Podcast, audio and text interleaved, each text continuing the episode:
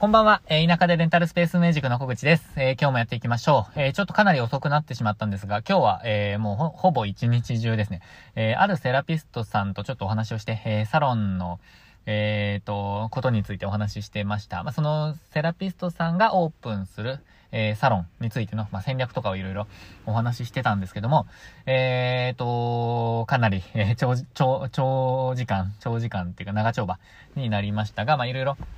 えっ、と、今後12月の戦略とか1月の戦略とかをちょっと、えー、まあ、詰めていたというか、いろいろお話をしつつ、まあ、自分の考えを、えー、伝えたり、聞いたりとか、えー、をしていました。えっと、そうですね、あのやっぱり最初からサロンをオープンして集客をするっていうのは、すごく難しくて、これはおそらくなんですけど、レンタルサロンの集客より、えっと、まあ、特定の何か、こう、なんて言うんですか、まあ、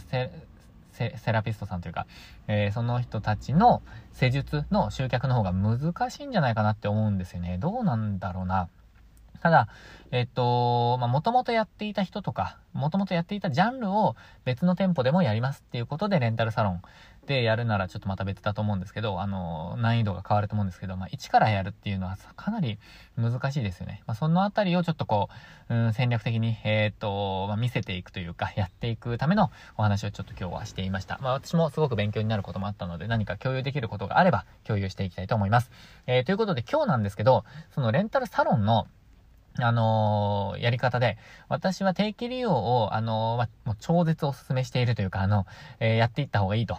定期利用で使っていただける方を集めた方がいいって話を、あの、ず、ずーっとしてますが、ここで問題になってくる、ちょっとこう、ネックっていうか、うん、逆にちょっとこう、問題出てくるよねっていうポイントがあるんですよね。ちょっとそのあたりの、えー、自分の考えを話していきたいと思います。まあ、長時間使う人が増えてきた時の、うーんと、予約が取れない問題ですね。それについてちょっと話をしていきたいと思います。で、えっと、レンタルスペースの定期利用の方が増えてくると、えっと、うんと、予約が取りづらくなってくる問題についてちょっと話をしたいんですけど、あの、基本的にですよ、レンタルサロンって、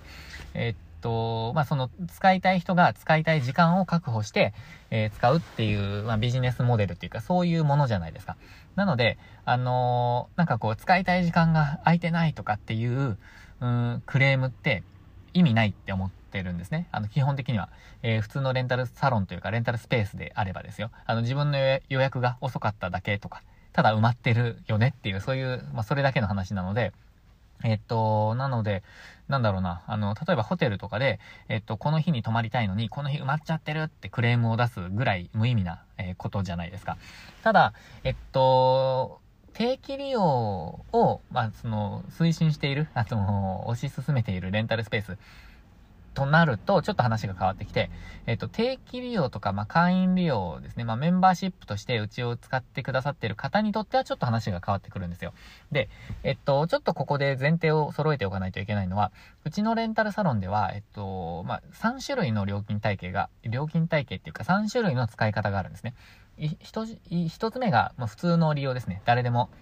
えっ、と、まあ、予約をして、えっ、ー、と、使えますよっていうのが一つ目。一般利用みたいな言い方ですね。で、えっと、二つ目と三つ目は、あの、メンバーシッププランと呼んでいる、まあ、あの、会員登録みたいのが必要な、えっと、やり方をしてるんですけど、えっと、二つ目は、メンバーシッププランの中でも、会員利用プランという呼び方を私はしていて、えっと、月会費をお支払いいただくことで、1時間あたりの利用料が安くなるっていうプランですね。えっと、で、まあ、使いたい時間に、えー、予約をして、それぞれが、あの、ご自身で予約をして、えー、使うっていうスタイルです。で、えっと、これはお客様の予約とか、あの、スケジュールに合わせて予約が取れるので便利ですよね。えー、ただ、空いていない可能性があるっていうリスクがあります。で、えっと、3つ目は、えっと、メンバーシッププランの中でも、定期利用プランと呼んでいるプランです。まあ、会員利用プランと定期利用プランがあるっていう感じですね。で、定期利用プランは、えっと、何曜日の何時をもう必ず確保しますと。あなたのために確保しますというふうに、えっと、まあ、確保するようなスタイルですね。えっと、で、これは、えっ、ー、と、まあ、通常の一般利用よりは1時間あたり200円安くなるんですけど、えー、その代わり全部、まあ、確保しますと。もう、あの、他の人の予約が入りませんという、まあ、最大のメリットがありますね。ただ、えっ、と、これのデメリットは、えっと、埋まらない分ですね。あの、お客様が、まあ、予約が入らなくて、えっと、セラピストさんが使わなかったとしてもお金が、あの、かかる、えー、料金が生じるってことですね。えー、そこがまあ最大のデメリットですよね。なので、まあ、その、セラピストさんの働き方とか予約の取り方によって、えー、っと、どのプランをご利用いただくのが一番いいかっていうのが、まあ、変わってくるっていう感じです。で、もちろんですね、あの、決まった日付を、日付っていうか曜日を確保した上で、えー、っと、会員利用プランで自由に使える時間帯もあるっていう、あの、併用する人もいます。これは、あの、決まった時間では予約を取りつつも、えっと、違う曜日でやりたいっていうお客様が現れたら、えー、個別で、えー、っと、予約を取っていくみたいな人ですね。えー、そういう方もいらっしゃいます。えなので、まあ、この3種類がありますっていう話をちょっと前提に置きたいんですけど、まず一般利用の方は、もう埋まっていたら仕方ないで、えっ、ー、と、済むと思うんですよ。で、ただ、えっ、ー、と、メンバーシッププランの人となると、あの話が変わってきて、あのー、うちのサロンで、えー、まあ、開業するとか、お客様を対応すると決めてくださったからには、やっぱりあの、比較的、なん、なんて言うんだろうな、あのー、使いたいじゃないですか。使いたいじゃないですか。で、えっと、会員利用プランの方がやっぱり使いやすいので、えっと、自由にあの時間が選べる方が使いやすいので、えー、その方の方が多いんですけど、定期利用プランで、あの、ある時間帯がこう埋まってくるとですよ。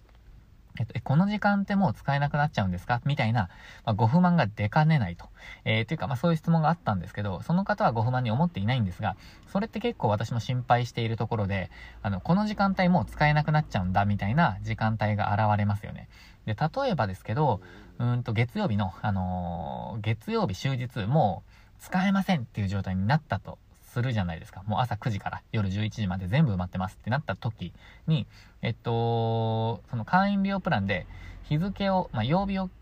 指定せずに、あの、事前に決めずに使いたいって思った人で、月曜とか、まあ、月曜、月水金しかできないとかっていう人がもしいた、いたらですよ。月水金のうち月曜が埋まっちゃったら、水曜金曜しかうちのサロン使えないじゃんとなりますよね。そうなると、まあ、ちょっとご不満になりかねないっていうか、まあ、なるんじゃないかなって思ってるんですよ。なので、まあ、ここちょっと慎重に進めたい、進めていかないといけないなと思っているんです。えー、っと、あとは会員利用プランなのに、えー、っと、まあ、その予約が取りづらくなってくるってことですよね。あの、人数が増えれば、もちろん、あの、予約が取りづらくなってくるので、そのバランスっていうか、そこをどこぐらいまで、えー、許容するか、みたいな話になってくるかなと思ってます。なので、うちとしては、私としては、まあ、10人ぐらいが限界かなって思ってるんですよ。会員利用の方だけだったとしてもですね。あの、日にちを固定しない人が、だけだったとしても、10人ぐらいが限界かなと思っています。今のところですね。で、今、一応8名いらっしゃって、まあ、10名の申し込みがあって2名辞めたので、8名いらっしゃるんですけど、あのー、そうなんですよね。ちょっとこう、まあ、これぐらいが許容範囲かな、みたいな感じです。で、定期医療の方が、ま、お二人いらっしゃって、まあ、3日間ぐらい埋まっちゃっているっていう状態なんですよ。週、1週間のうち。で、まあ、ちょっとそれも変動が今ありそうなんですが、今日の先生、今日のセラピストさんとの話で、ちょっと1月からはまた戦略変えていこうという話になってるので、まあ、また変わりそうではあるんですけど、ただ、ま、埋まっている時間もありつつ、えっと、予約も、えー、ま、比較的、あのー、毎日入っているみたいな状態になってきたんですね。運営者としてはありがたい限りなんですけれども、まあ、セラピストさんにとっては取りづらい日が結構出てきたよねっていう状態になっているっていうことですね。だからこそ、ちょっとこの、あの、人数制限的なことをやっぱりつけていかないと、えっ、ー、と、ご不満に感じてしまったりとか、まあ、移動されてしまったりとか、まあ、そういうことがあると思うので、ちょっと絶妙なラインっていうのを、うん、確保しておかないと、うんと、まあ、長期的な経営っていうか運営は、難しくなってくるんじゃないかなとか思ってます。が、まあ、うーん、これ難しいんですよね。お一人の方がどれぐらいの時間を使われるかによってもだいぶ変わってきちゃいますし、うん、例えば、えー、っと、まあ、10名いらっしゃって、お二人ぐらいがものすごい毎、毎、うん、なんだろう、うんと、1日3時間ぐらい毎日のように使っていますと。いう方が、まあ、もしいらっしゃるとするじゃないですか。じゃあ、ちょっと10名じゃなくて8名とか、もしくは5名ぐらいで収めておくかと。なった時に、やっぱりその2名の方のどちらかが辞めてしまったりすると、まあ、それはそれで運営者としてはダメージじゃないですか。なので、まあ、ちょっとすごい難しいんですけど、これはもう運営者の判断みたいな感じですが、